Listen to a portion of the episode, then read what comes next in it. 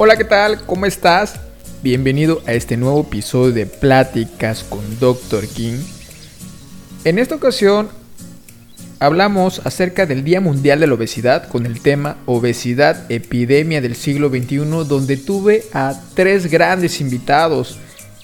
Entre ellos estuvo la doctora Paula Vázquez, que ella es investigadora en ciencias médicas, nutrióloga con maestría en Ciencias de la Salud, especializada en Epidemiología Clínica y doctorado en Ciencias Biomédicas.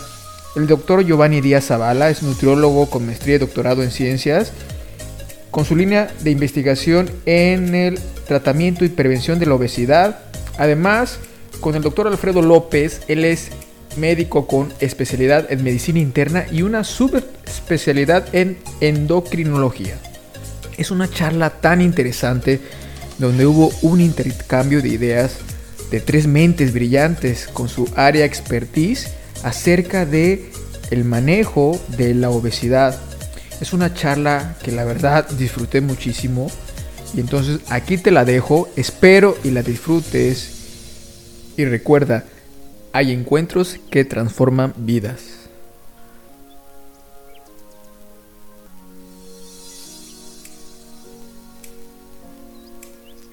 Buenas noches eh, a todas y a todos. Este, gracias por estar en este gran eh, episodio de Pláticas con Dr. Kings. El día de hoy es un día muy importante, 4 eh, de marzo, porque es el Día Mundial de la Obesidad. Y la verdad es que hoy fue todo urgentemente preparado. La verdad agradezco muchísimo de corazón a los, a los invitados que hayan aceptado, porque este, hoy, hoy les mandé mensaje y dije, no sabía que hoy era el Día, el día Mundial este, de la Obesidad, pero aquí, aquí están y la verdad agradezco muchísimo que hayan aceptado. La verdad es que eso para mí es muy, muy importante. Y entonces, bueno, voy a, voy a presentarlos. Este, pues bueno, primero voy a empezar con una este, doctora queridísima, doctora, este, la doctora Paola Vázquez, que ya hasta, la verdad, ya, ya, este, me da mucha pena porque dije, no, ya estoy aquí, este, molestándola, pero bueno, ella es la doctora Paola Vázquez, mejor conocida como la doctora Miscromatina. Ella es investigadora en ciencias médicas, es nutrióloga con maestría en ciencias de la salud, especializada en epidemiología clínica y doctorado en ciencias biomédicas y es una experta en este temazo que vamos a abarcar hoy, que es la obesidad. Doctora Paola, muchas gracias por aceptar la invitación y bienvenida a su espacio. Al contrario, Kings, gracias por la invitación de nuevo. Y bueno, la obesidad es un tema que me encanta y me fascinará eh, platicarlo contigo y con el doctor Giovanni. Perfectísimo, pues gracias, gracias. Y bueno, y por otro lado tengo aquí a este al maestrísimo, que también ya tenía muchas ganas de, tenerlo aquí en esta, en esta charla, al doctor Giovanni Díaz Zavala. Él es nutriólogo con maestría y doctorado en ciencias y también es investigador. Su línea de investigación es la obesidad. Entonces, este, también es, forma parte de, del Sistema Nacional de Investigadores. Entonces, es un también experto en esta área. Y pues, eh, doctor Giovanni, bienvenido y un gustazo. Eh, bueno, no, pues Kings, el honor es mío, este, finalmente conocer a varias personas que, con las que interactúo y que veo sus mensajes. Eh, estoy emocionado de estar aquí con ustedes y, también con la doctora Paola. Este, gracias por la oportunidad y bueno, vamos a tratar de sacarle provecho a esta charla. Perfecto, perfecto, pues me gusta, me gusta esa, e, e, química, ese encuentro que nos, que nos dan las, las redes. Bueno, eh, es una charla, eh, es una plática. Aquí vamos a, intercambiar ideas, se vale preguntar, este, intercambiar, este, como lo hemos estado haciendo. Entonces, bueno, vamos a iniciar con este tema tan importante que, bueno, lo llamé obesidad, epidemia del siglo XXI. Y vamos a empezar, pues, pues unas generalidades de, sobre todo, como definir qué es la, la, obesidad. Y no sé, este, quién quisiera, este, apoyarme con, esa este, respuesta para empezar y de ahí vamos viendo qué, va saliendo. No sé si este, la doctora este, Paola o el doctor Giovanni.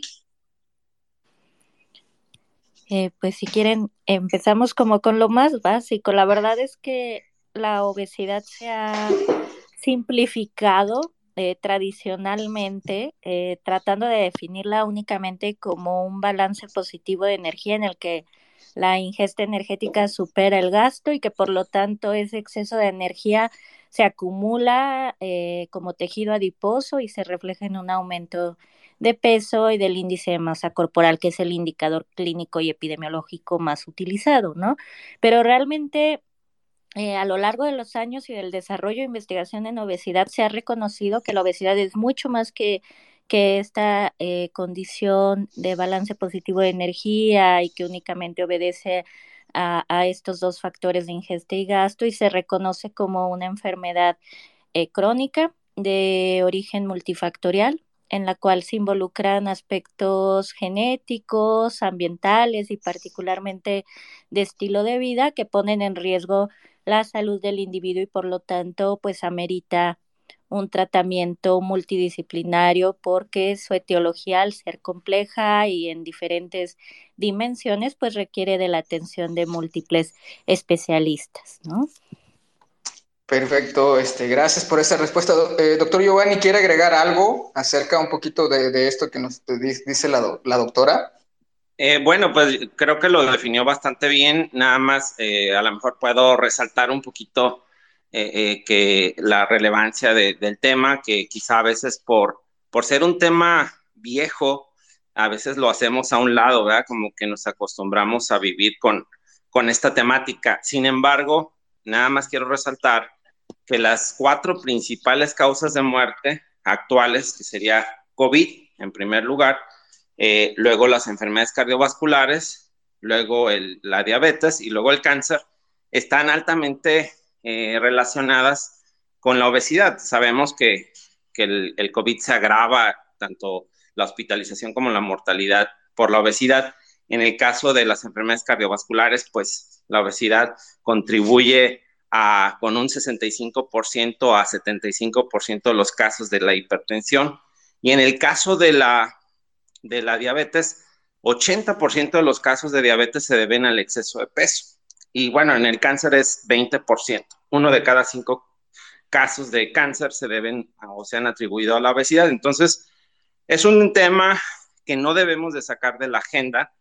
Tenemos que tenerlo vigente y, tiene que tener una relevancia y una prioridad, que eso fue algo que se dijo en este día en una reunión que tuvieron donde estuvo eh, la presidenta de la eh, World Obesity Federation, eh, mencionó precisamente eso, la importancia de priorizar este tema porque estamos acostumbrados a ignorarlo, a no diagnosticarlo, a no tratarlo y a no hacerle caso. Entonces, nada más agregaría eso, nada más para, para no extender.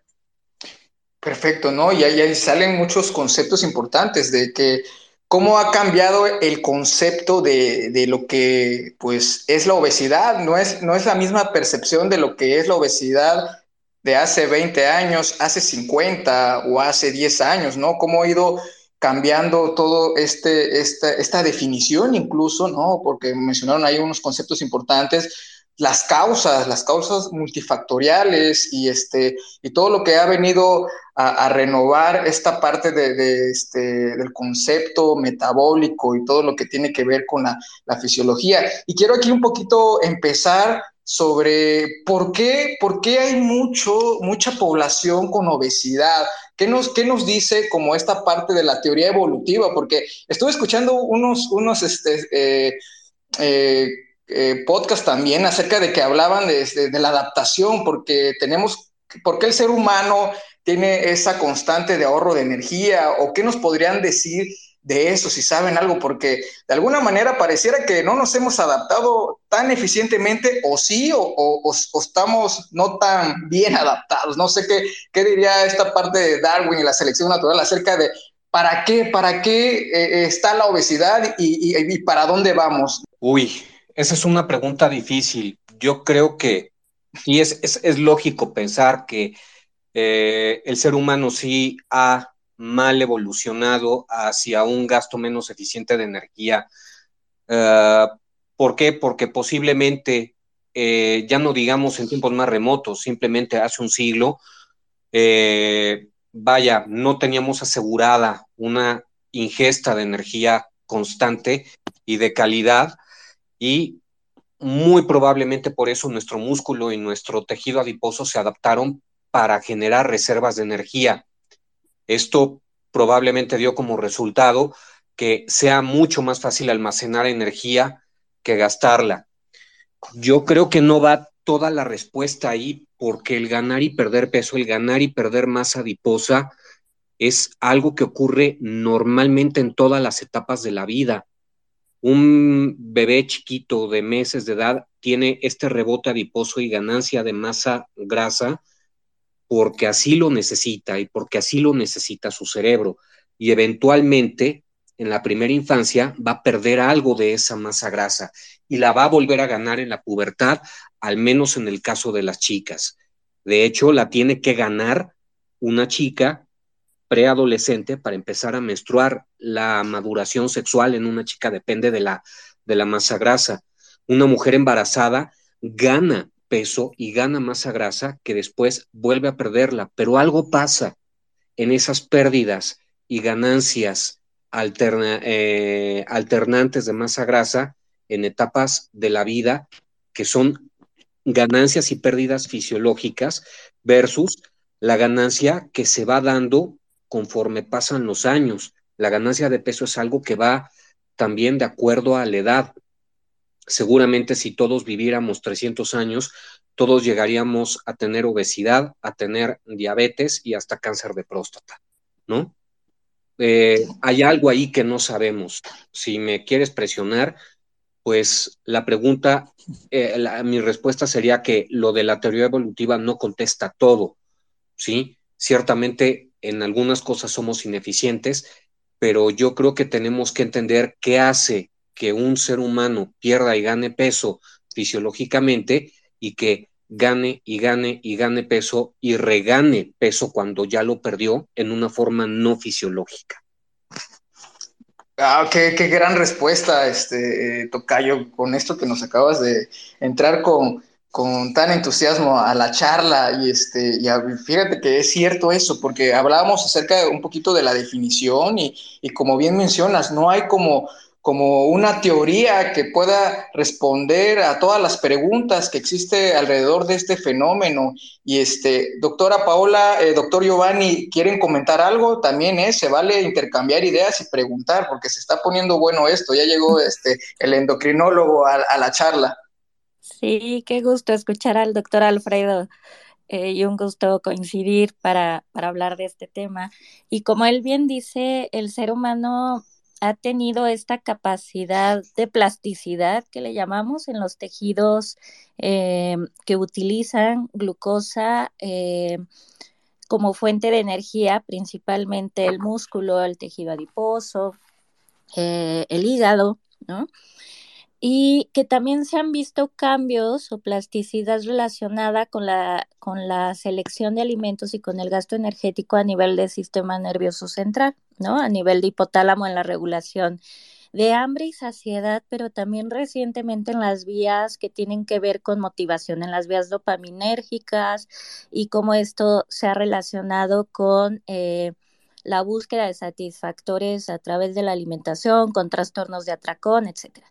Y volviendo a lo que, a lo que comentaban de, de, la cuestión evolutiva, bueno, seguramente el doctor Giovanni podrá profundizar en esto, pero hay algo, se han planteado algunas, algunas hipótesis relacionadas con em, estos famosos genes ahorradores que durante periodos de escasez eh, favorecieron que la especie humana optimizara la utilización de estos, estas pocas calorías que podía obtener eh, de la alimentación y eh, que fueran eh, bien aprovechadas para realizar todo el gasto de energía que tenía que hacer el hombre primitivo, ¿no? Caminar grandes distancias, cazar, recolectar, etcétera y que finalmente cuando cambió el patrón de, de, estilo de vida, pues resultaron desfavorables porque seguían favoreciendo esta acumulación excesiva de, de energía en forma de, grasa, ¿no?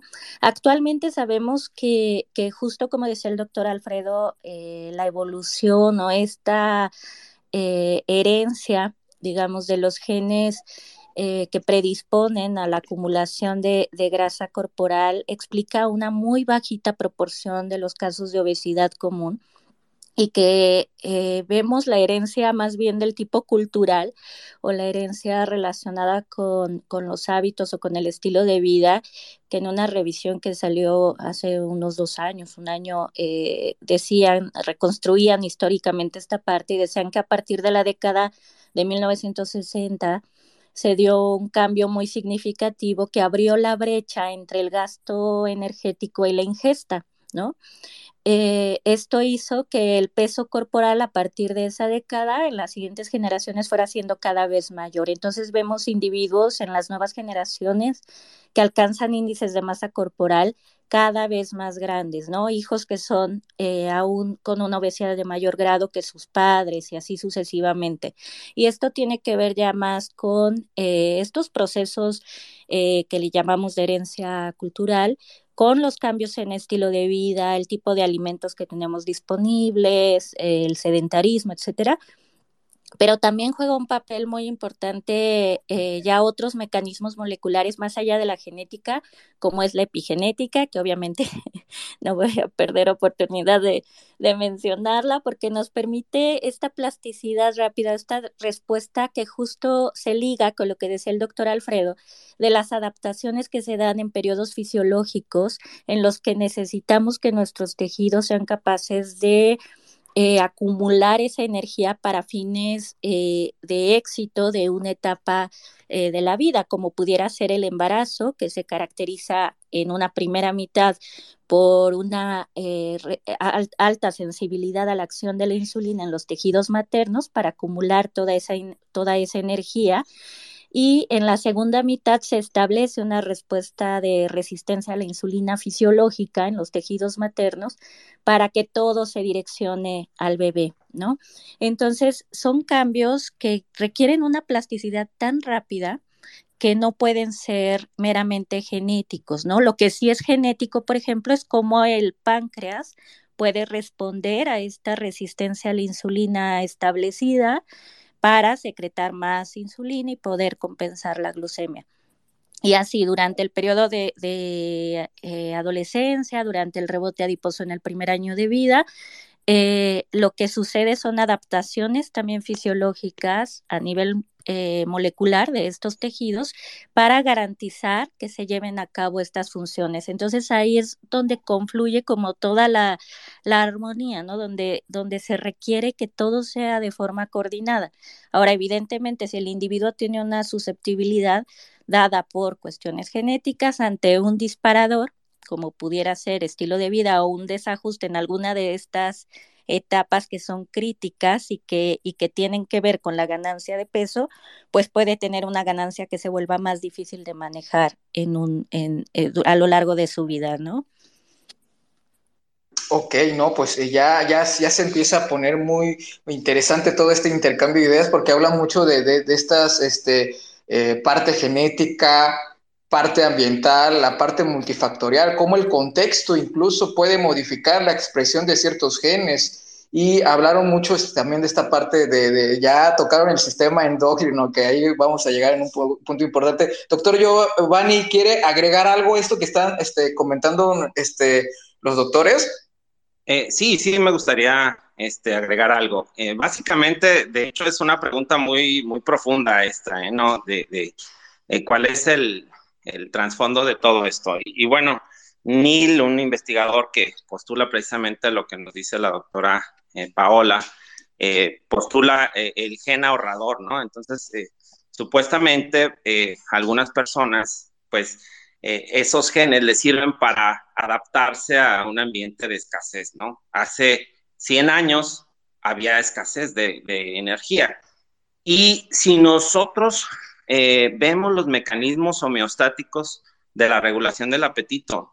Están claramente hacia arriba, o sea, estamos hacia la ganancia de peso. Hay un estudio eh, con seguimiento de 10 años en donde les dieron eh, una corte, la siguieron en ese tiempo y se observó que el 95% de esos jóvenes este, subieron de peso, subieron medio kilo eh, por, por año, no era mucho, pero el 95% subía de peso. Entonces, lo que nos dice es que ah, nuestros mecanismos, aunque ciertamente nos protegen, porque también hay evidencia de que cuando subimos, eh, hay, hay estudios en, sobre todo en, hay uno estudio en, en, una región de África donde engordan para, para casarse y posteriormente los pesaron y ya habían bajado de peso, ¿no? O sea, la sobreingesta, eh, tenemos mecanismos para que volvamos a bajar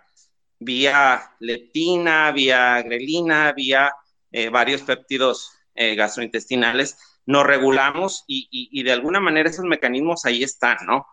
Pero los investigadores en esa área, particularmente Friedman, que es uno de los líderes en el área de, de leptina, y otros, dicen que, que, la, que estos mecanismos están hacia arriba. Es decir, es fácil ganar, es más fácil ganar el peso que perderlo.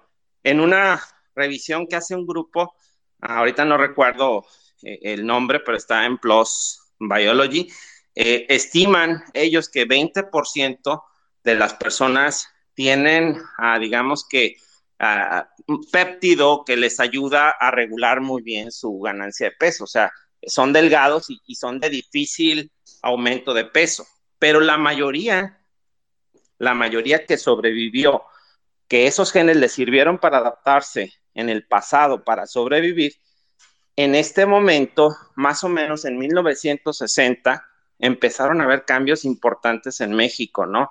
Eh, eh, en otros países en el mundo se ha dado esta transición en diferentes tiempos. Y lo que se observa es que eh, la reducción en el gasto energético, eh, debido a que dejamos eh, la pesca, la agricultura, la ganadería, el sector primario, nos metimos a los servicios, a, a estar de empleados, a estar en trabajos sedentarios, tuvo una reducción en el gasto dramática a nivel masivo. Entonces son factores sociales, ¿no? Y por otro lado, la aparición de los ultraprocesados eh, y el fomento que se dio muy fuerte en los noventas, en el 2000. Pero lo que nosotros podemos ver aquí claramente es que en el 88 nada más teníamos una prevalencia de obesidad en las mujeres del 9%. Entonces, y se cuatriplicó del 88 al 2000, ay Dios, Ah, fue en el 2012, creo que fue el donde se dio esa cifra, eh, y vimos, bueno, 2020 más o menos, eh, donde vimos que se cuatriplicó eh, la prevalencia de obesidad. Ahorita, en la actualidad, tenemos una cifra de 40% de obesidad en mujeres, para, para decir la misma cifra, ¿no? Entonces vemos que los genes en este periodo no han cambiado, pero digamos que se han expresado eh, que la mayoría tiene esa predisposición genética que no regula bien eh, hacia abajo, pero todos tendemos más hacia arriba. ¿Por qué? Porque el tener exceso de energía nos daba una ventaja de sobrevivencia, ¿verdad?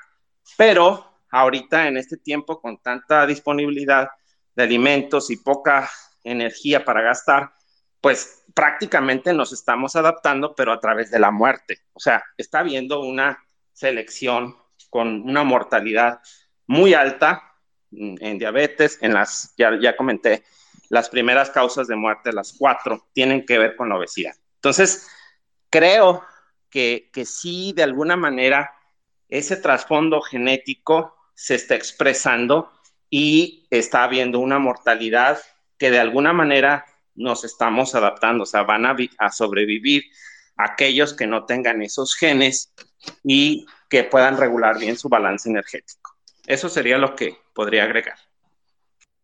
Este, ah, qué, qué padrísimo concepto nos acabas de, dar, doctor Giovanni, esto de adaptación a la muerte, eh, no, no lo hubiera yo este, eh, pensado, pero tiene mucho sentido, ¿no? Pareciera que todo lo que, que, está pasando es esto, como que nos, nos está llevando la vida, el tiempo, a un momento donde, bueno, eh, eh, el gasto, el, el, energético, la actividad física cada vez es menor y la ingesta calórica sigue, sigue siendo a lo mejor la misma o incrementando, o sea, tenemos mayor facilidad para obtener ciertos alimentos, eh, estamos viendo cómo también esta transición social, lo que bien mencionaba acerca de la agricultura, eh, este, entre otros este, factores sociales, y, entendemos mucho que el tema de la obesidad va de la mano con muchas disciplinas, desde tanto, pues sí, este, eh, nutriólogos, este, médicos, los endocrinólogos, y ya hablan todo esto de, la parte de psico, endocrinología. ¿Por qué? Porque realmente no hay, como bien mencionaron al principio, no hay, no hay una respuesta que, que, este, que pueda responder a todo esto complejo que puede ser lo que es eh, la obesidad y interesante lo que menciona, que ahora sí tenemos que que reconocer para dónde va, vamos en esta parte este, corporal y metabólica, porque definitivamente, si no, te lleva a la muerte y nos estamos adaptando de, esa manera. Este, eh, doctora Paola, este, eh, Tocayo, eh, ¿quieren este, intercambiar o, preguntar algo? Porque está interesante esto que dijo el, el doctor Giovanni.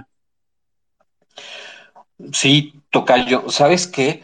Hay una cosa aquí que tenemos que considerar. Ciertamente, ahora, en comparación con hace 100, 200 años, tenemos más disponibilidad de comida y, por un lado, ciertamente la comida tiene más densidad calórica, consumimos más calorías, eh, aunque con poca calidad nutricional. Eso es eh, cierto. Ah, pero también hay una cosa, ciertamente también todas las poblaciones de los países desarrollados o en desarrollo también comen mejor, también es una realidad. Estoy diciendo algo paradójico quizá, pero ciertamente la gente es menos probable que muera de hambre, ¿sí?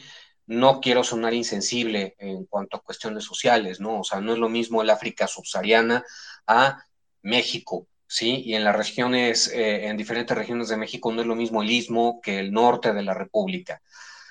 Pero es una realidad, no todo depende de que, las, eh, de que la gente eh, comiera menos en el pasado. es, es cierto eso, pero también la deprivación social y económica ocasiona obesidad y ocasiona acumulación de factores de riesgo cardiovascular como diabetes, como hipertensión, etcétera, etcétera. Hay, la, primera vez que se observó esto es un estudio observacional bellísimo de eh, la gente que fue concebida durante la hambruna en Holanda en la Segunda Guerra Mundial, durante la ocupación nazi. Eh, ciertamente la pasaron muy mal, ¿no? Eh, la población en ese entonces, pero el estudio que se reportó fue en los 70 de los hijos de las madres que gestaron durante la hambruna de la ocupación nazi en Holanda. Y se dieron cuenta de que esos adultos jóvenes tenían mayor peso, tenían glucosas en ayuno más altas, triglicéridos más altos, etcétera, etcétera. Es decir, que algo pasa, ¿sí? Durante la gestación que eso también nos programa en el futuro para desarrollar obesidad. Y ha habido toda una plétora de estudios que han observado esto. El hecho de que una mamá gane peso aceleradamente durante el embarazo, que gane más eh, peso durante el embarazo, se asocia con esto. Si se trata de un niño con bajo peso al nacer, también es más probable que tenga mayor riesgo de diabetes y obesidad en el futuro. ¿sí? Si es un niño que tuvo alto peso al nacer porque su mamá era diabética descontrolada, naturalmente eso le confiere un riesgo, pero también sí tuvo una mamá desnutrida durante el embarazo. Eh, esto tiene que ver mucho con eh, las cuestiones epigenéticas que, mencionaba Pau hace unos momentos eh, y que también tocó Giovanni hace unos momentos. Ciertamente tenemos cierta agregación hereditaria, ¿sí? Para desarrollar obesidad, pero la obesidad puramente genética es apenas una proporción pequeñísima, despreciable de los casos de obesidad. No se trata nada más de decir, ah, sí, soy obeso por mi genética. En realidad es la interacción con el ambiente eh, ciertamente con un ambiente más hedonista, más palatable, que tenemos mayor acceso a un McDonald's y a comida chatarra, pero también si estamos deprivados socialmente. ¿Cómo podemos observar esto? Porque la obesidad es, de hecho, una enfermedad de pobres, de gente deprivada social y culturalmente. ¿Sí? Esto es una realidad. En las, en las encuestas de Sanud y en todo tipo de encuestas que se hayan reproducido similares en otros países, nos damos cuenta de que los estratos más marginados social y económicamente tienen más obesidad y más agregación de eh, factores de riesgo cardiovascular. Esto es una realidad. La gente que tiene menos acceso a servicios de salud, a servicios de calidad, agua potable, también ganan más peso, ¿sí? Eh, así que eh, yo creo que por un lado tenemos más acceso a calorías, ¿sí? Pero por otro lado, también si pertenecemos a estratos sociales y culturales más bajos, también tenemos mayor, un mayor riesgo de desarrollar obesidad. Ok, ok, este, Tocayo, no, pues mira, qué, qué grandes aportaciones estamos escuchando. Yo creo que podríamos eh, hacer varios, varias charlas acerca de estas teorías, este, eh, acerca de, la obesidad, tanto factores sociales como genéticos, como epigenéticos, y importantísimo mucho lo que nos comentas, cómo la deprivación social y la pobreza también está asociada con la obesidad, porque a la mente viene como pobreza, hambruna, y no necesariamente. Entonces, esa aportación que nos estás comentando es súper, súper, súper importante tomarlo en cuenta porque efectivamente son de las cosas que vamos a estar este, eh, viendo en los próximos años o que ya estamos viendo. Doctora Paula, eh, quería comentar algo acerca de lo que dijo este eh, doctor Alfredo. Sí, quería aprovechar que me dio en mi, mi punto débil. Sí, sí, sí, sí, sí, sí, me di cuenta. Sí, este, que justo hablaba, hablaba él de, de estos maravillosos estudios de que se han publicado en la Corte de la Hambruna holandesa y que es súper interesante cómo han demostrado, bueno, y que alguna vez les escribía yo un hilo en donde les decía que eh, la hermosísima Audrey Hepburn es, de hecho, eh, una niña de la hambruna holandesa fue una niña de la hambruna holandesa y eh, que justo demuestra que además hay ventanas, ¿no? En el embarazo, o sea que las mujeres que se expusieron a la hambruna holandesa durante el segundo trimestre del embarazo y al final del embarazo tenían estos niños con bajo peso al nacer y que en la vida adulta desarrollaban eh, resistencia a la insulina, eh, glucemias más altas que, llegaban a, diabetes tipo 2 eh, y obesidad, ¿no? Eh, en cambio, las que se exponían desde el primer trimestre del embarazo y durante obviamente todo el embarazo, tenían eh, niños con peso normal al nacer y decían, ah, mira, pues les fue mejor, qué curioso, ¿no? Si se expusieron desde el principio, parece un fenómeno de adaptación más eficiente del organismo en desarrollo para eh, adecuarse a estas condiciones de, baja ingesta y poder tener un peso normal al nacer pero a lo largo de la vida desarrollaban más alteraciones, sobre todo cardiovasculares.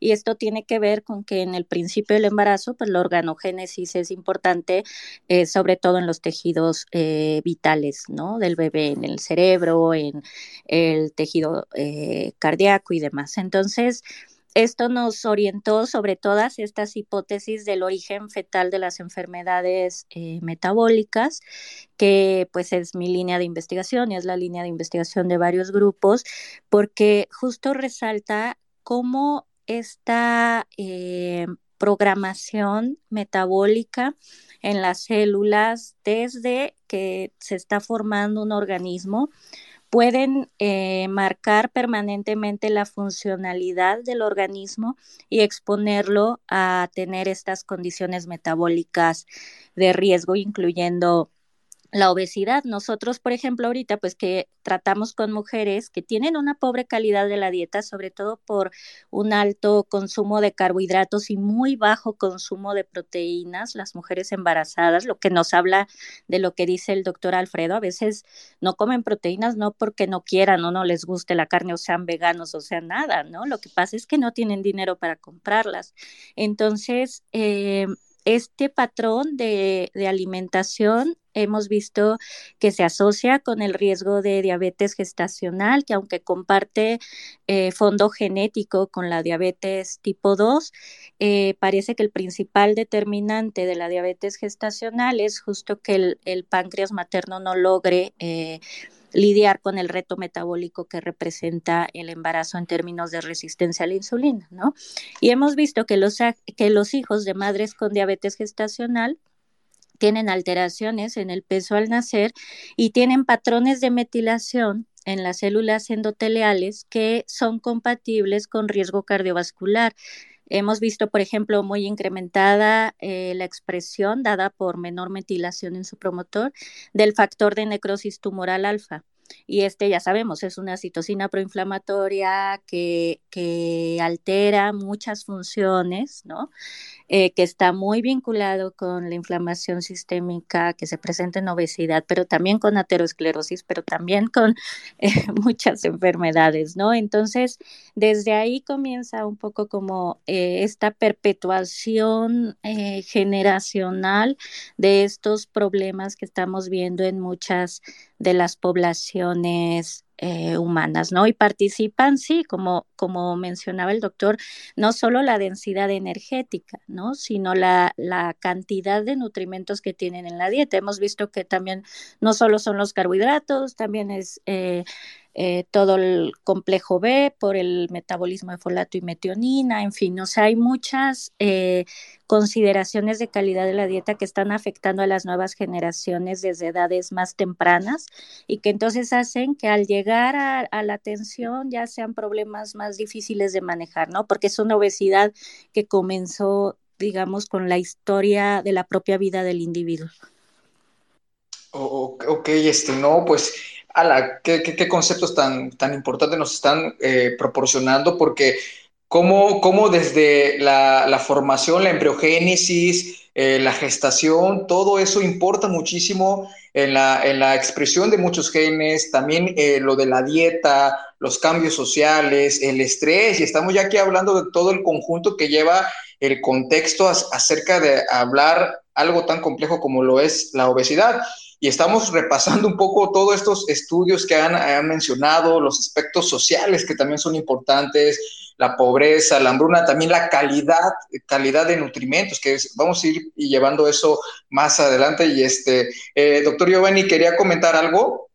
Eh, sí, nada más eh, agrego un, algo muy sencillo, y, pero creo que va muy ad hoc en cuanto a el tema este de, de, de que más o menos, bueno, más bien estamos adaptados a la ganancia. Eh, y esto lo decía hoy en una charla la doctora Donna Ryan, es una de las líderes en obesidad a nivel mundial, este, eh, de Pennington, que son ahí las, donde está Bray, donde está gente que realmente hemos aprendido mucho de ellos, ¿no?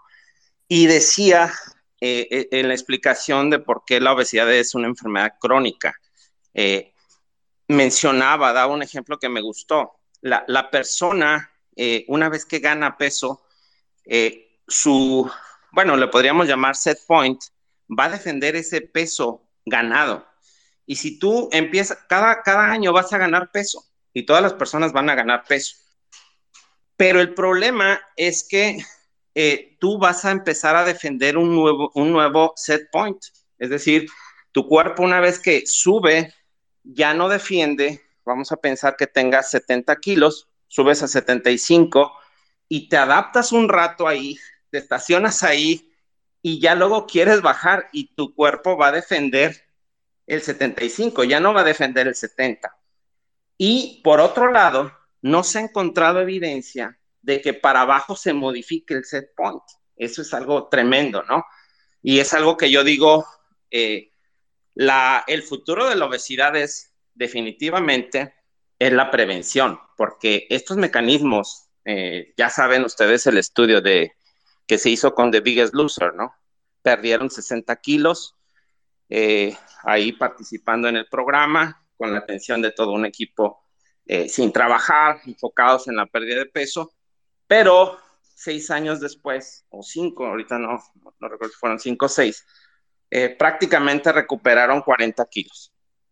Y ¿Qué nos dice esto? Pues que los mecanismos adaptativos, bajó, el gasto energético en reposo, su músculo se hizo más eficiente, o sea, hace el mismo trabajo gastando menos y, eh, bueno, algunos cambios neuroendocrinos, algunos péptidos de la saciedad eh, estaban más bajitos, uh, los del hambre estaban más altos, es decir, la persona se encuentra en un estado eh, inadaptado, por así decirlo, y tus mecanismos fisiológicos te están, están luchando contigo para, para volver a ganar ese peso. Y cuando tú quieres bajar y quisieras llevar el set point hacia, abajo, eh, a la fecha en, en, todo el mundo nadie ha descubierto cómo podríamos bajar el set point. Entonces, nada más este comentario quería hacerlo de que nuestros mecanismos están más hacia la ganancia y hacia la protección de la ganancia de peso. Nada más quería agregar eso. Y también nos ayuda a entender la cronicidad de la, de la enfermedad.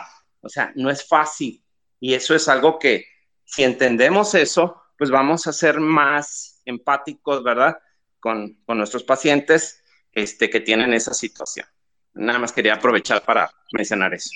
Claro, claro, y no manches, este, sí es cierto todo eso que, que menciona prácticamente pues ya, ya casi casi valimos, ¿no? Está, está un poquito desesperanzador esto de, pues estamos como en esa eh, evolución a, a, reservar energía y todo eso. Entonces, yo creo que todo esto que menciona eh, hay que tomarlo mucho en cuenta porque mencionó un concepto importante que es la prevención, ¿no? Y que pues no sabíamos como de estos conceptos acerca de qué forma podemos prevenir esto y qué, qué, consideraciones tendríamos que ir aportando y, y, haciendo propio para ir mejorando esta condición.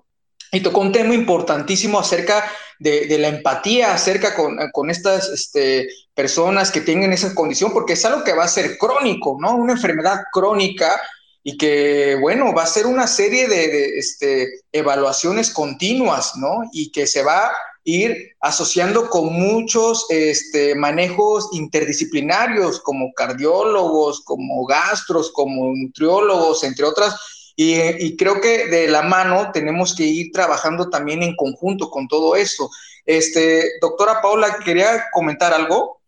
Sí, en relación, eh, para ligar aquí dos cosas que, que, me parecen interesantes de lo que mencionaba el doctor Giovanni sobre el set point y esta tendencia, digamos, relativamente natural que también comentaba el doctor Alfredo, eh, biológicamente determinada para a lo largo eh, del aumento de años de edad, eh, un aumento gradual de peso y este peso que se va quedando y el reajuste del set point es algo bien caracterizado y justo en relación a eso y volviendo a la cuestión un poco evolutiva, lo que resulta una agresión para el cuerpo humano y una señal de alerta de potencial peligro y de mecanismo que pone en marcha mecanismos de defensa es la pérdida de peso. Entonces, justo cuando iniciamos tratamientos de pérdida de peso, sobre todo si son un poco eh, más orientados a una pérdida de peso eh, rápida, vamos a tener el problema de la defensa del cuerpo ante esa, ese peligro, ¿no? O ese riesgo que representa estar perdiendo masa eh, grasa y también otro otros componentes como el propio músculo, que, que aunque es un efecto indeseable de la pérdida de peso, también se presenta. ¿no?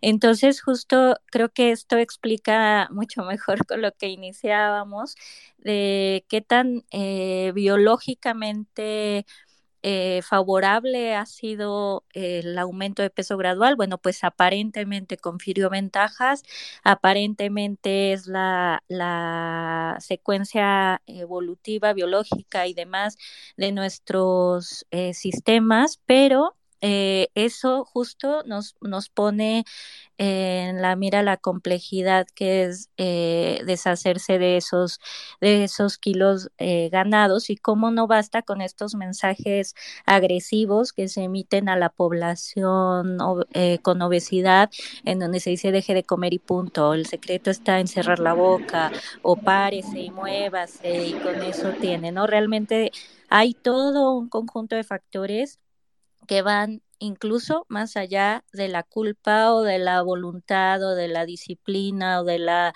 eh, no sé, de la fuerza que tenga un individuo para realizar eh, los cambios. Y creo que por ahí eh, nos hace falta mucha educación incluso a los profesionales de la salud, ¿no?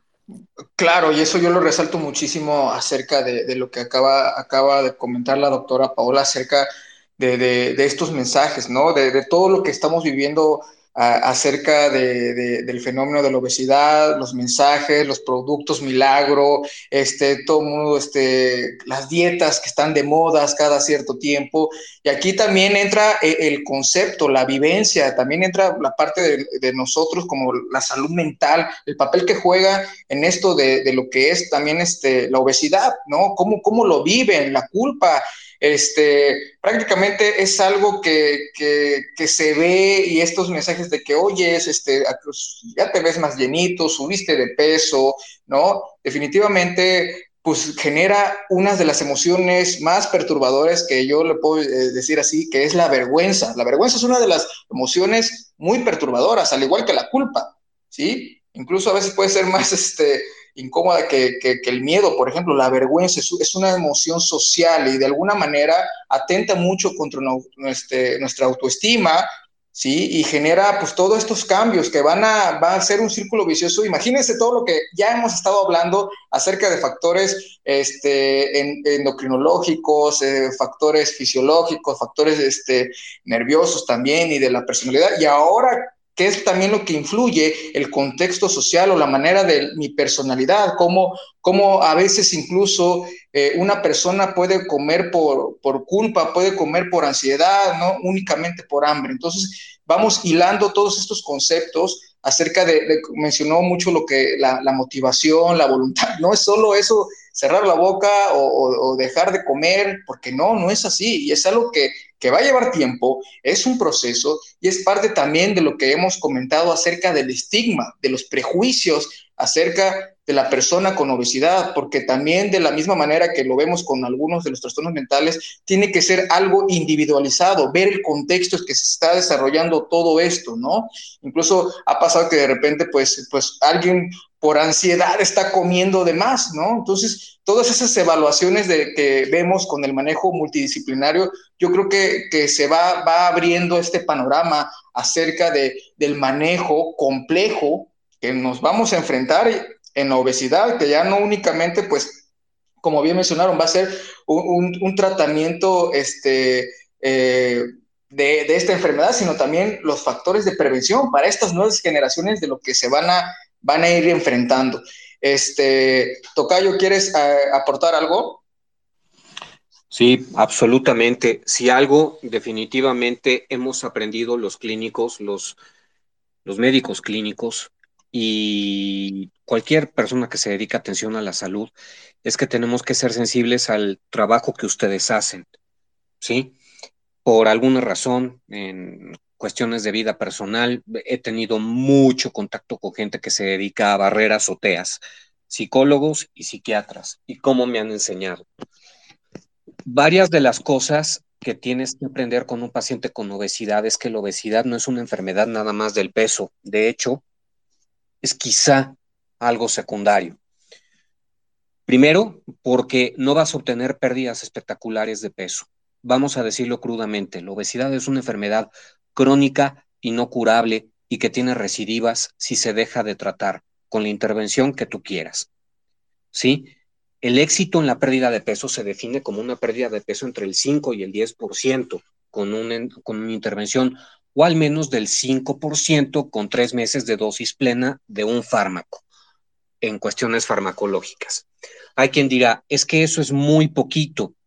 No es poco, porque con una pérdida de peso del 5% del peso con el que arrancas, obtienes mejorías brutales en tensión arterial, en perfil de lípidos, en glucemia y al menos en un estudio en seguimiento de 23 años después, muchos años después de que acabó la intervención de cambios en hábitos saludables, muchos años después de que acabó esta intervención, 23 años después se dieron cuenta de que las personas que en el pasado se habían enganchado con cambios eh, hacia un estilo de vida saludable, es como si hubieran adquirido una impronta que les permitió morirse menos de causas cardiovasculares o de mortalidad global. ¿Sí? El famoso estudio de King en chinos. ¿Sí? Eso fue un mensaje súper esperanzador. ¿Sí? Si yo en algún momento de mi vida hago cambios sostenidos para un estilo de vida saludable, esto va a ser menos probable que yo me muera de un infarto, de un accidente vascular cerebral o de cualquier otra causa. ¿Sí? Parece una perogrullada, pero la demostración matemática no se había obtenido antes. ¿Sí? Y eso se le tiene que decir al paciente. Qué bueno, si pesas 80 kilos, tú tienes que perder entre 4 y 8 kilos. Si bajas 12, padrísimo. Si bajas 6, qué bueno. Si bajas 8, fabuloso. ¿Sí? Pero en algo nos tenemos que enfocar. ¿sí? Como una meta no modesta, simplemente una meta realista. Dos, la obesidad es una enfermedad que no solo causa complicaciones biológicas como diabetes, hipertensión, dislipidemia, sino que también causa complicaciones de funcionalidad. A lo mejor es un paciente que no tiene grandes problemas para moverse bien o es un paciente que está confinado a una cama. Y por otro lado, también es una enfermedad psicosocial. A lo mejor es un paciente que tiene un malestar emocional leve por su peso o es un paciente que ya tuvo intentos suicidas por una depresión profunda. Bueno, hay instrumentos que valoran eso. La escala de Edmonton es uno de estos instrumentos. Obviamente también estas escalas tienen su problema, pero de cualquier forma, el gran mérito de estas escalas es que nos invitan, nos provocan a buscar este tipo de complicaciones en la obesidad y planear el tratamiento para estos pacientes. ¿Por qué? Si tú tienes un paciente que no tiene ni diabetes, ni prediabetes, no le cuesta nada de trabajo moverse, no tiene ni remotamente ideas depresivas, pues ese paciente le vas a ofrecer solo cambios en el estilo de vida, ¿sí? Pero si tienes un paciente con diabetes y con hipertensión, con obesidad y lo puede pagar él o un tercer pagador, pues no, es, no suena nada remoto el ofrecerle cirugía bariátrica, más todo lo que es cambios en el estilo de vida o fármacos, ¿sí? Si están indicados. Pero si tienes un paciente con falla cardíaca porque ya tuvo dos infartos, porque tiene apnea del sueño, porque grave, que necesita estos instrumentos de ventilación mecánica no invasiva como CPAP 16 horas al día y que está confinado permanentemente en una cama, no le vas a ofrecer una cirugía bariátrica, ¿sí? Evidentemente, ese es un paciente que tiene un riesgo quirúrgico muy alto y es muy poco para demasiado tarde, ¿sí? El caso es que lo que le tienes que ofrecer al paciente cuando hay pocas complicaciones de la obesidad es todo a lo que pueda acceder. El pilar, por supuesto, son cambios en el estilo de vida saludables porque el solo hecho de que te puedas mover más te va a hacer sentir mejor. Si necesita técnicas de relajación porque come por ansiedad, pues dale. Si necesita terapia cognitivo-conductual, que es la estrategia de terapia psicoafectiva con Ah, mejor explorada y con mejores resultados a, largo plazo en el paciente con obesidad, dáselo. Si necesita antidepresivos, dáselo. Y tú sabes que estás hablando, Tocayo, con un entusiasta de los, de los chochos este, psicoafectivos. ¿sí? Si el paciente requiere farmacoterapia para obesidad, ofrécese, uh, ofrécela. ¿sí? La obesidad es una enfermedad tan compleja que requiere todo lo absolutamente posible desde el inicio de, su tratamiento. El problema es que apenas un 2% de los pacientes con obesidad llegan a tener un tratamiento integral de todas las estrategias posibles para tratar la obesidad. ¿Sí? Sé que a lo mejor ya había tenido esta discusión hace año y medio aproximadamente con el doctor Giovanni Ah, en este entonces acerca del momento de utilizar la farmacoterapia. No quiero ser malinterpretado. La farmacoterapia para obesidad, tenemos tres opciones actualmente para farmacoterapia en obesidad eh, autorizadas en el mundo para el tratamiento de esta condición. Yo creo que son estrategias que se tienen que utilizar tempranamente sin quitarle la fundamental, la primerísima importancia que tienen los cambios en el estilo de vida. Pero tienes que motivar al paciente a que él tiene que buscar otros beneficios menos tangibles que, el mera, que la mera reducción de los kilos de peso. Quizá no se puede insistir lo suficientemente en este tema, ¿sí? Pero el peso no es lo absolutamente, no es absolutamente todo. El paciente tiene que ganar funcionalidad, ¿sí? Yo creo que se le debería de proponer a todo paciente que verdaderamente se enganche en cambios en el estilo de vida y no cometer el error que hemos cometido todos en el pasado como personal de atención a la salud de primer contacto. Decirle al paciente, haga dieta y haga ejercicio, y eso como chingado se hace, ¿sí? Eso evidentemente requiere un manejo nutricional profesional, ¿sí?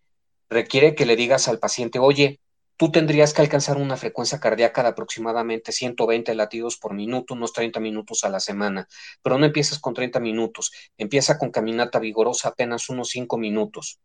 ¿Sí? Uno de los preparadores físicos más inteligentes que he conocido, él decía que no necesitaba aparatos muy complejos en su consultorio, que necesitaba un banquito de 10 centímetros, porque lo primero que tenía que averiguar era si su paciente podía elevar una extremidad 10 centímetros. ¿Sí? Si el paciente es candidato a medicamentos, ofrécele los medicamentos. Al menos una de las opciones farmacológicas actualmente disponibles es muy cara, ciertamente. Las otras dos no lo son tanto, ¿sí? Si el paciente está bien seleccionado por gente que sabe utilizar estos medicamentos, no hay ningún problema. Y aquí sí quiero hacer un comercial negativo por opciones farmacológicas, nunca jamás por ningún motivo me estoy refiriendo a cosas horribles como Esbelcaps, Redotex, Masindol o Anfepramona. ¿sí? Estoy hablando de hecho de cuatro opciones farmacológicas que tenemos actualmente en el mercado, que son Orlistat, Fentermina con topiramato, liraglutida o más recientemente bupropión con naltrexona. Si un médico sabe manejar solventemente estas opciones farmacológicas y el paciente se puede exponer a estas opciones, adelante. Si el paciente se puede, eh, puede hacer cambios en su estilo de vida, eso es lo primerísimo que tiene que hacer. Si es candidato a cirugía bariátrica y él o un tercer pagador puede pagarlo, adelante. El mensaje sería es, dale todo lo posible a un paciente porque tiene una enfermedad compleja de tratar. Tocayo, eh, estoy aquí con este, todo lo que nos estás comentando y, la verdad es que ese mensaje contundente, contundente de, ya nos fuimos a esta, esta parte que quería tocar y, vieran cómo, cómo, cómo saltó la charla con todas estas indicaciones, yo creo que precisas y con tanta firmeza acerca del tratamiento, ¿sí? Que no solamente nos vamos a quedar con que haz dieta y ejercicio, porque realmente eso eso no es absolutamente nada. En definitiva, eh, lo que bien comentas es acerca de, los hábitos, cómo formar un hábito. Está muy cabrón y creo que todo, todo mundo lo sabe. El poder adquirir un hábito y, esa va la chamba ahorita de lo que quiero yo aportar acerca de, de mi área, pero este, la verdad lo que acabas de mencionar acerca de los fármacos, de que no se vayan con esto de, mucho charlatán, porque también vamos ya a tocar eso,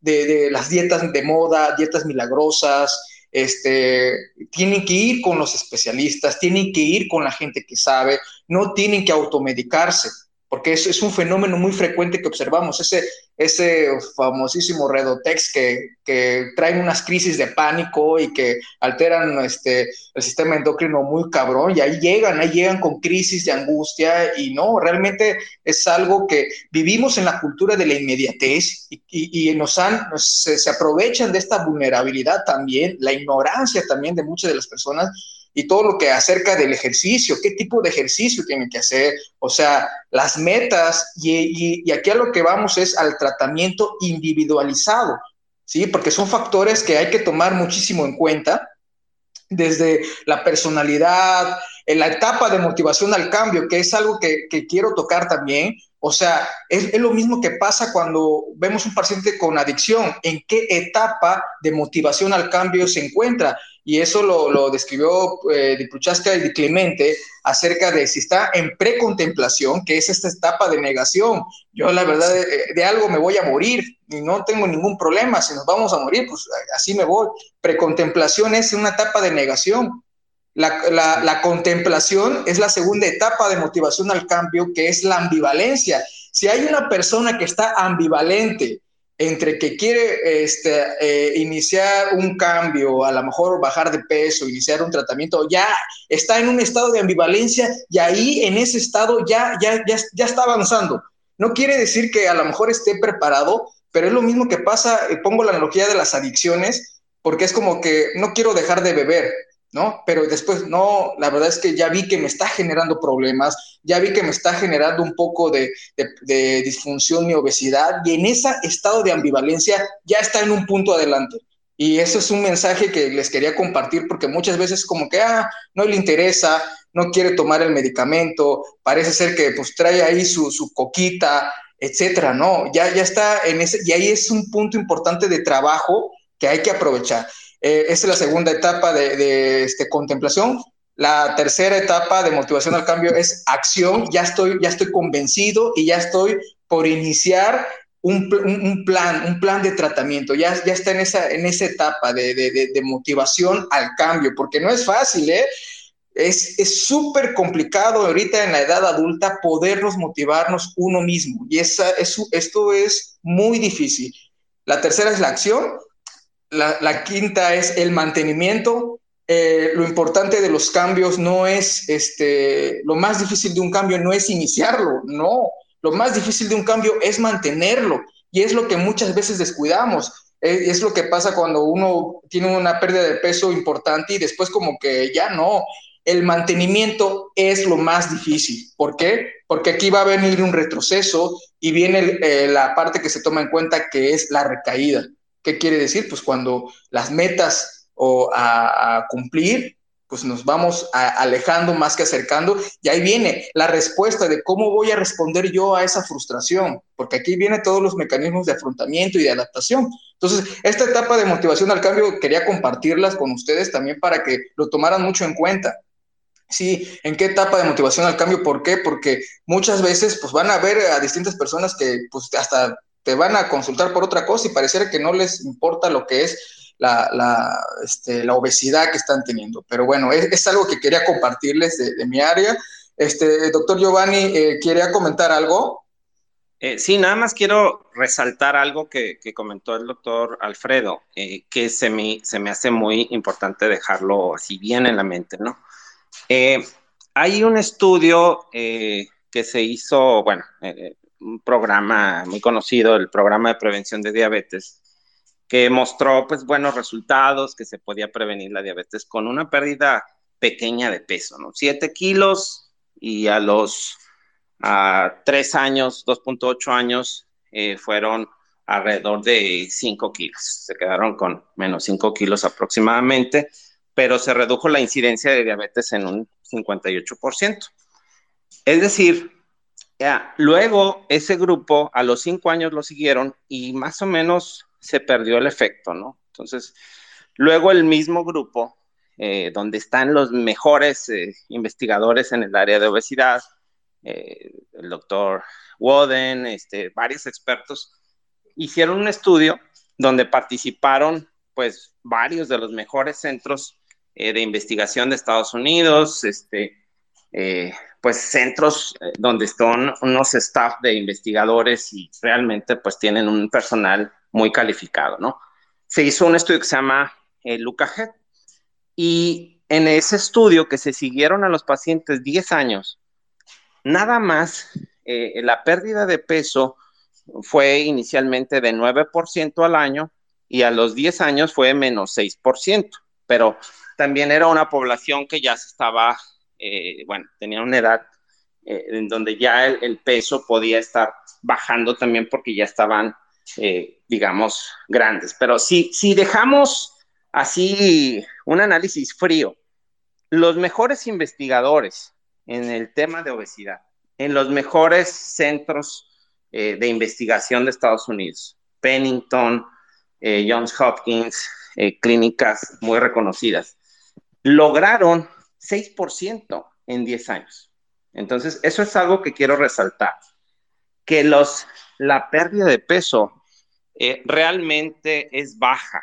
Por eso, quizá nada más quiero mm, resaltar eso, de que no vamos a conseguir grandes cambios. Es un problema crónico y se debe a las adaptaciones metabólicas que se dan con la ganancia. O sea, cuando uno ya desarrolla la obesidad, muy complicado, eh, pues bajar el set point y vamos a estar batallando. Y cuando esas personas, los mejores clínicos, probablemente en el tema, hacen un intento, se quedan en 6%. Esos son los números así crudos, ¿no? Entonces, realmente, cuando queremos hacerlo esto con pues una población con menos ventajas económicas, con clínicos quizá menos preparados que estos, entonces los resultados van a ser más, más bajos. Nada más quería resaltar ese punto, que es difícil y que los resultados en realidad pues sí son modestos. Por eso eh, el apunte para futuro no estoy desalentando al tratamiento, yo a eso me dedico, ¿no?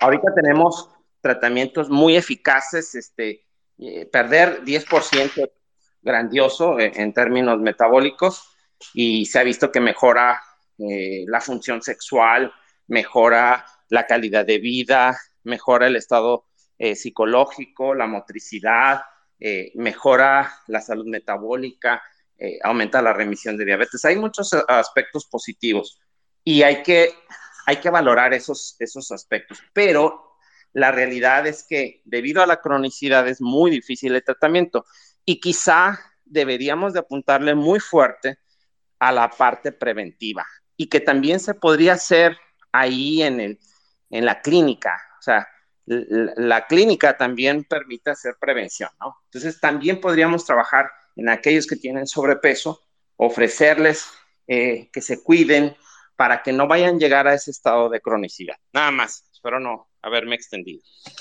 No, este, gracias, gracias por, por esas grandes aportaciones, porque sí, efectivamente toca el tema de, la prevención y que muchas veces yo creo que también esa prevención tiene que venir desde ahorita la población infantil, ¿no? De ver, de incluir estos programas información, educación acerca de, de lo que, lo que hay que hacer, este, acerca incluso de, la alimentación, que es algo primordial, que de alguna forma pues vemos que no estamos muy bien educados en, todo esto que, está nuestro país y, bueno, pues este, son temas tan importantes, yo creo que son muchos temas que se han tocado y, este, y la verdad es que pues el intercambio de ideas está siendo muy padre. Tocayo, ¿quieres este, comentar algo?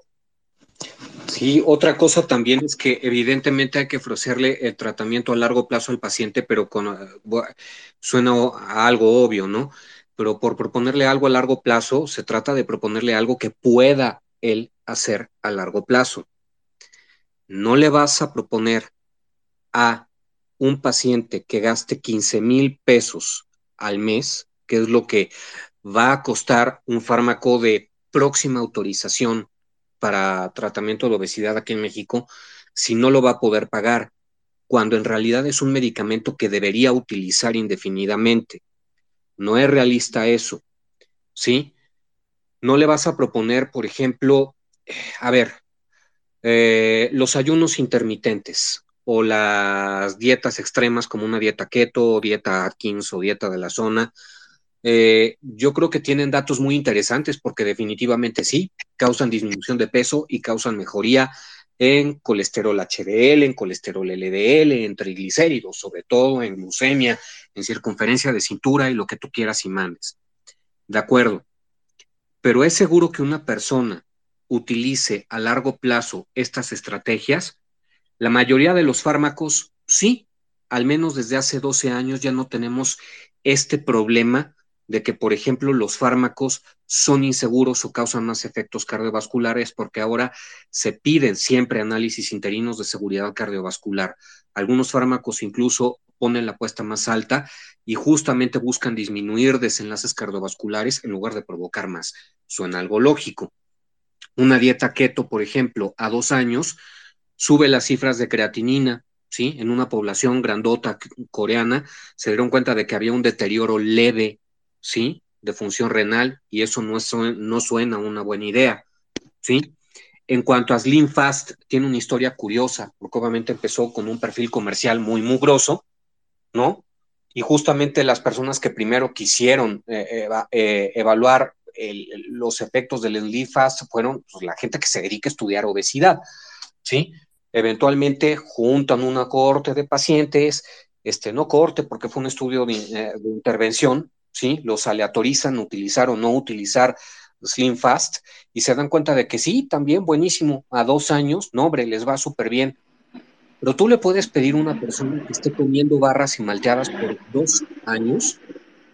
Eso no suena muy lógico, ¿sí? Si tú tienes una persona que no sabe literalmente si va a comer o no, o a qué hora del día va a comer, de acuerdo, proponle una estrategia con reemplazos de alimentos como Slim Fast, por ejemplo, pero estarás de acuerdo, Tocayo, que esa persona tiene que reaprender a comer, que no es normal llegar a casa a las 11 de la noche a tener la primera comida del día.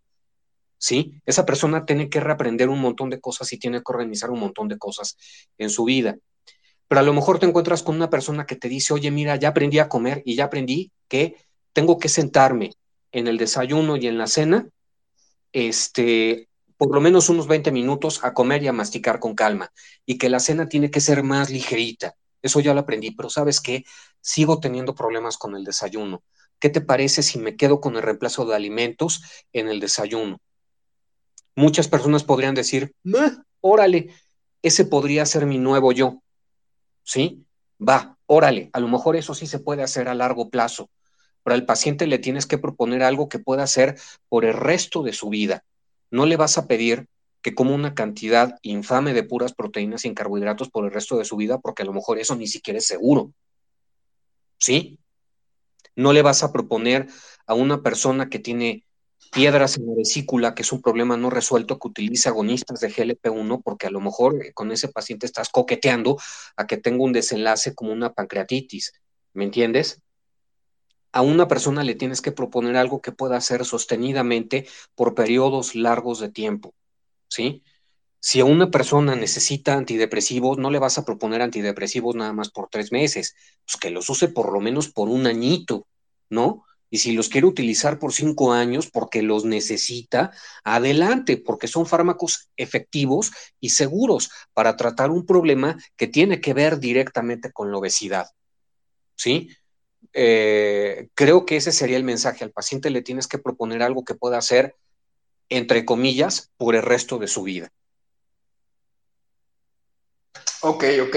Pues, pues mire, eh, todo esto que las recomendaciones que nos están brindando son muy importantes y la verdad que yo, no manches, quisiera aprovechar y, preguntar muchísimas cosas. Yo creo que esta charla ha dado muchos giros. La verdad nos quedamos corto con una parte. También sé que pues todos tienen cosas que hacer y, y la, este encuentro, la verdad estoy súper privilegiado de haber encontrado a grandes eh, personas, grandes mentes. Vean, vean lo enriquecedor que ha dado todo esto y que de alguna forma nos quedamos con muchos puntos claves. Pero antes de incluso llegar a esto, quisiera ya para finalizar, porque pues, sé que este, eh, tienen cosas que hacer y eso, como, ¿qué, nos quedamos con la, lo actual que tenemos acerca de la obesidad? Eh, ¿Qué recomendaciones podrían hacer al personal que también está aquí? Hay mucho personal de salud, porque es muy importante estos puntos que han tocado.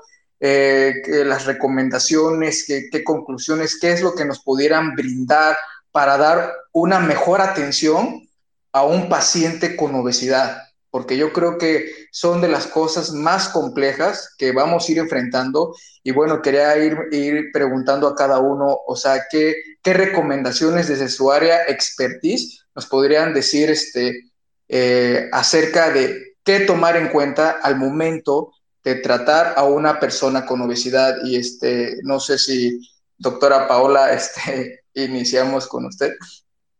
Sí, con mucho gusto. Pues yo creo que, que es clave el mensaje que nos han venido dando a los profesionales de salud y al, al público, o sea, a los pacientes, tomar la obesidad seriamente. Creo que es una idea con la que todos nos tenemos que ir. O sea, es un problema de salud, hay que eh, tratarlo, hay que tenerlo en la mira si no la padecemos, pues para, para evitarla, ¿no? Porque, porque es realmente em, fácil ganar peso y, y, dejar que el problema evolucione y se salga un poco de nuestro control y reconocerlo y todo esto que mencionabas de las fases de cambio, se vuelve todo un, un lapso que, que puede eh, ser muy importante en la salud del individuo. Entonces, tomarla seriamente y siempre les digo a mis alumnos que, que caemos en el error en la nutrición de creer que, que la obesidad es el más trivial de los problemas a los que nos vamos a enfrentar en la clínica.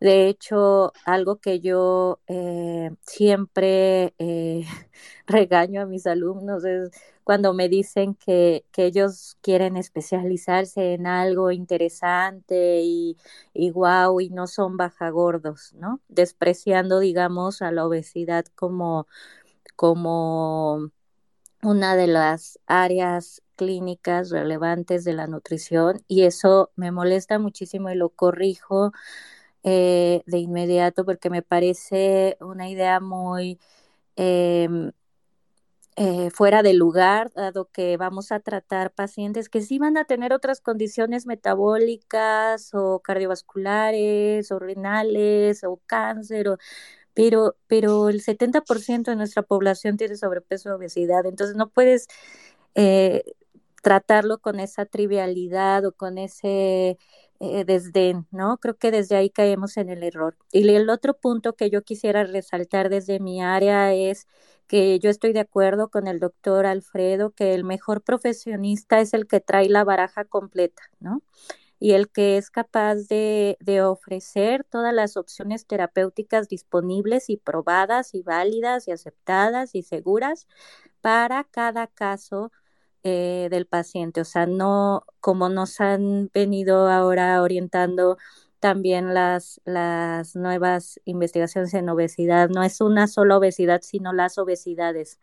Y cada, cada eh, caso y cada tipo de obesidad requiere de un abordaje distinto y no debemos eh, limitarnos y limitar al paciente porque también es una forma de agresión, solo ofrecerle un solo enfoque terapéutico, ¿no?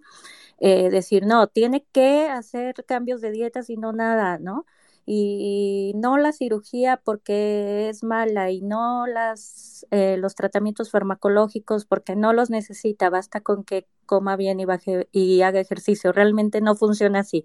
Y el mejor clínico especialista en obesidad conoce las indicaciones terapéuticas y se las ofrece al paciente acompañándolo durante todo el proceso y evaluando realmente el éxito que está teniendo para entonces tomar nuevas decisiones e ir adecuando los, los tratamientos.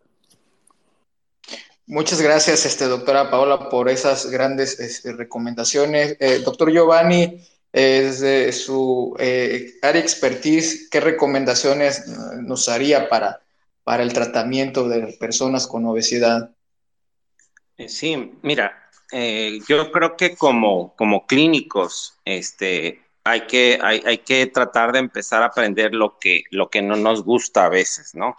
Este, hay temas que a lo mejor tenemos más expertise, nos movemos bien por ahí, pero hay otros que no. Y, y, sabemos que la, la, el, el pilar eh, del manejo de la obesidad, nos, estamos, nos hemos orientado a este programa básicamente al, manejo eh, de la obesidad, sería eh, bueno, ya sabemos que es la, dieta, la actividad física, la terapia conductual, eh, la farmacoterapia y la cirugía bariátrica, ¿no? Todos tienen sus, sus eh, mm, características, qué pacientes serían, dependiendo los riesgos, IMC, etcétera, ¿no?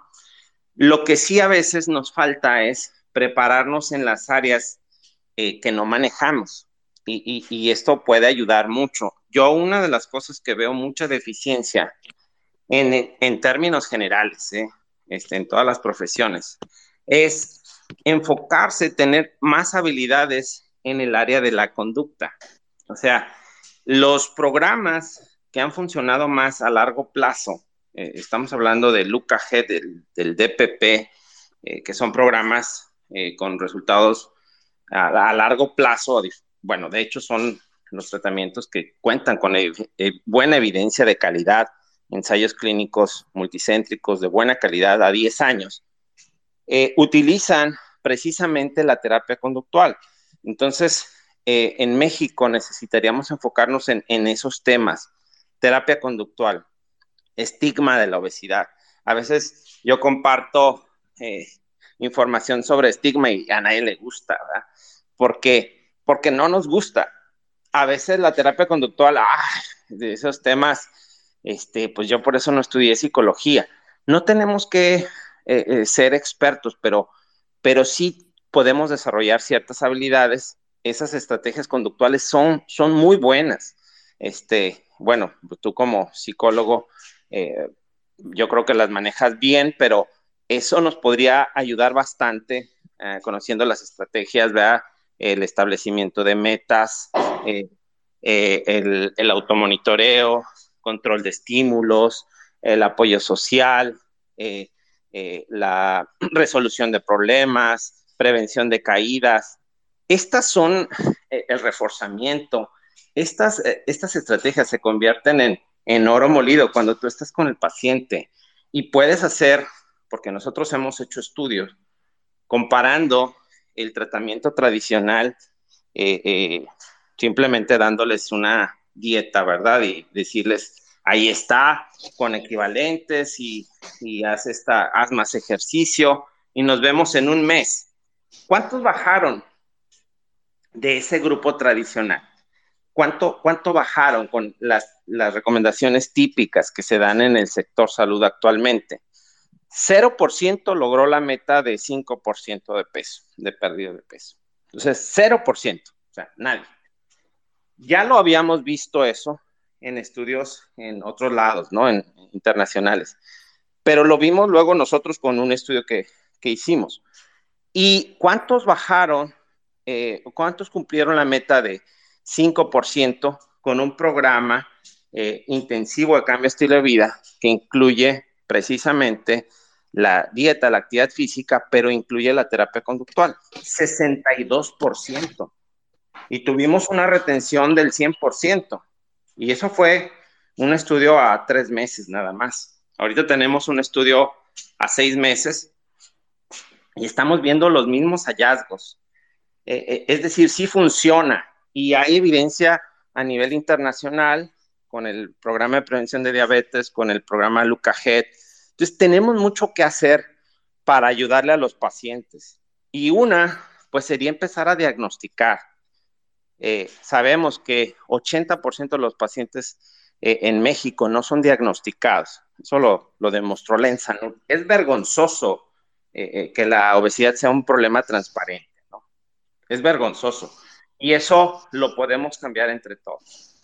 Entonces hay que saber diagnosticar, ¿verdad? No decirle, es usted un obeso, porque ahí ya perdiste al paciente, ¿verdad? Hay que hacer todo con sensibilidad y hay que entrarle a estos temas, hay que aprender, ¿verdad?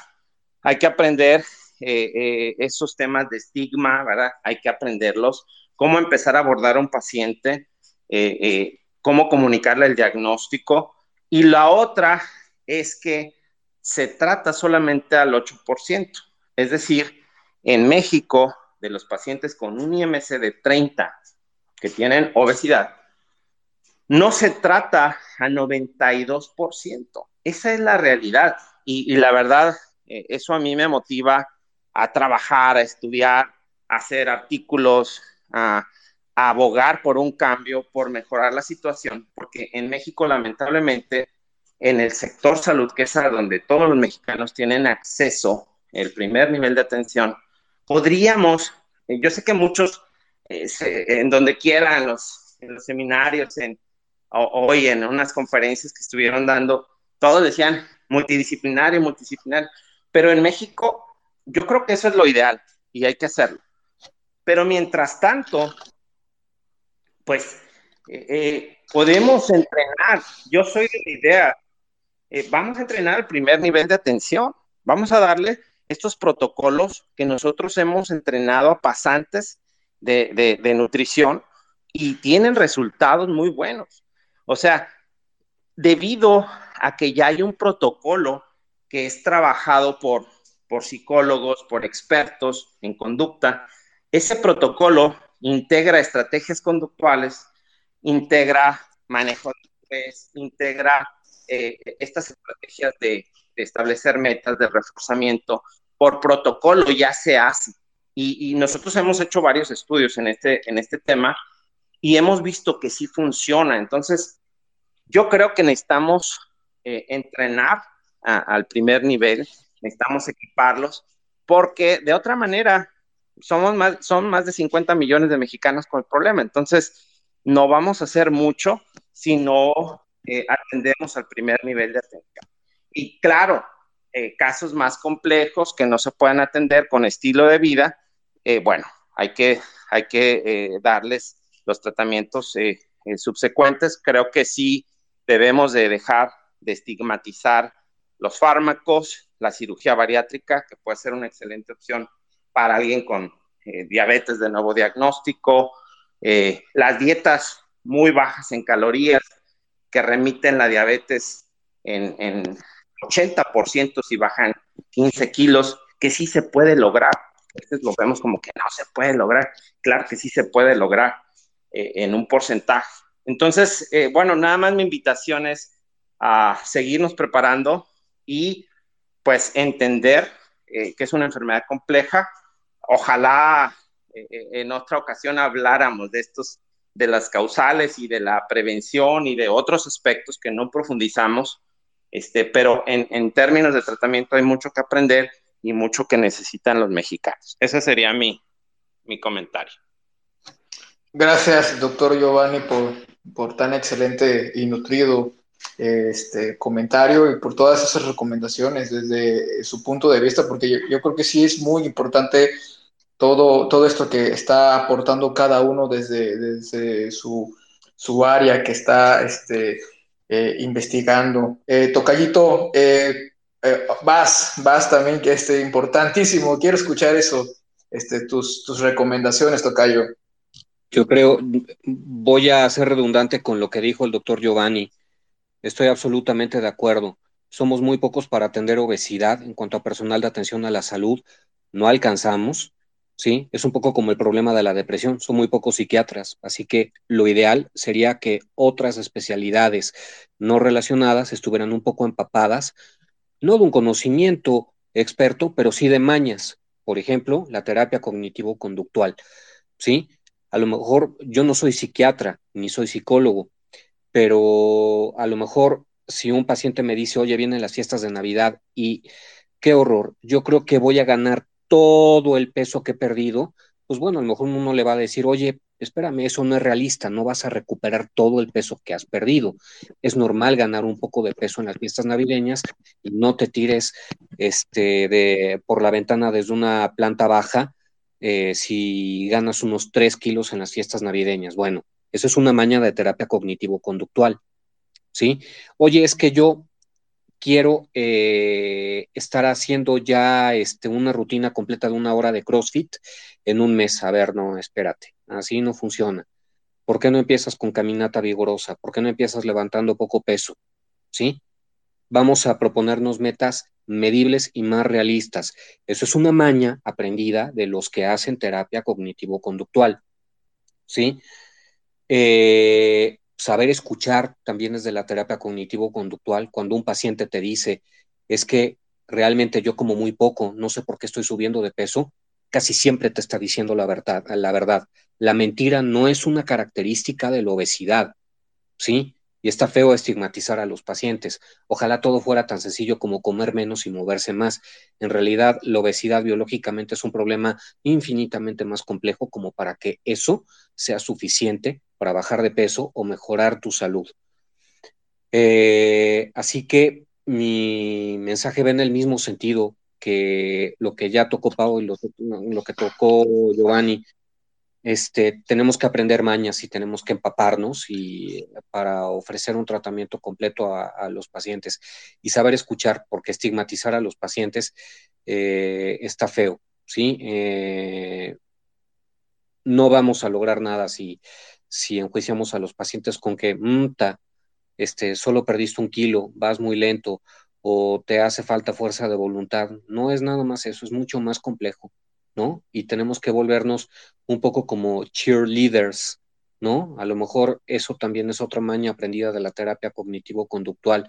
Claro, hay otras terapias que sirven para otra cosa. Si tú quieres atender porque un paciente está deprimido desde hace 10 años, la terapia cognitivo-conductual no, no necesariamente le va a ayudar. A ese paciente lo tienes que mandar con un psiquiatra. ¿sí? ¿Por qué? Porque necesita otras herramientas para patear el valor más lejos acerca de sus problemas de salud mental. Pero tenemos que saber manejar hipolipemiantes, tenemos que saber conceptos este, básicos de nutrición, aunque yo no sé prescribir un plan de nutrición, ¿sí? Porque yo soy médico, no soy licenciado en nutrición, no sé hacerlo. Yo no sé cómo traslapar un sistema de equivalentes a un sistema de menús. Me voy a atorar, no lo voy a saber hacer pero sí le voy a pedir al paciente que me traiga su plan de alimentación y darle una miradita, oye, mira, lo que te está diciendo tu licenciado en nutrición, tu nutrióloga, este, son unos dos o tres mensajes esenciales. ¿Ya te fijaste cómo sí te bajó la fruta? ¿Ya te fijaste cómo no está bien que comas cinco rodajas de papaya con una montaña de Olbran? Porque son demasiados azúcares y hacer que el paciente entienda por qué todos los que estamos participando en el tratamiento de la obesidad estamos haciéndolo así y no de otra manera, ¿no? Y eso, pues, se trata, pues, básicamente de tomarnos el tiempo de estar dispuesto a hablar de estos problemas con el paciente, porque como dice Giovanni, al menos cuatro de cada cinco pacientes nos están pasando delante de las narices sin que le diagnostiquemos un problema central en la atención de su salud. Gracias, Tocayito. Y gracias No, pues gracias por todo eso. Ya, este, ya más para concluir, voy a este, un poquito aportar de, todo esto que, nos estuvieron comentando. La verdad estoy muy, muy contento y, satisfecho. Sé que es un tema eh, complejo donde pudiéramos hablar de muchos temas, muchos enfoques, pero lo que sí me queda claro y la verdad es me siento muy contento, eh, la importancia que le están dando cada uno de ustedes a la salud mental.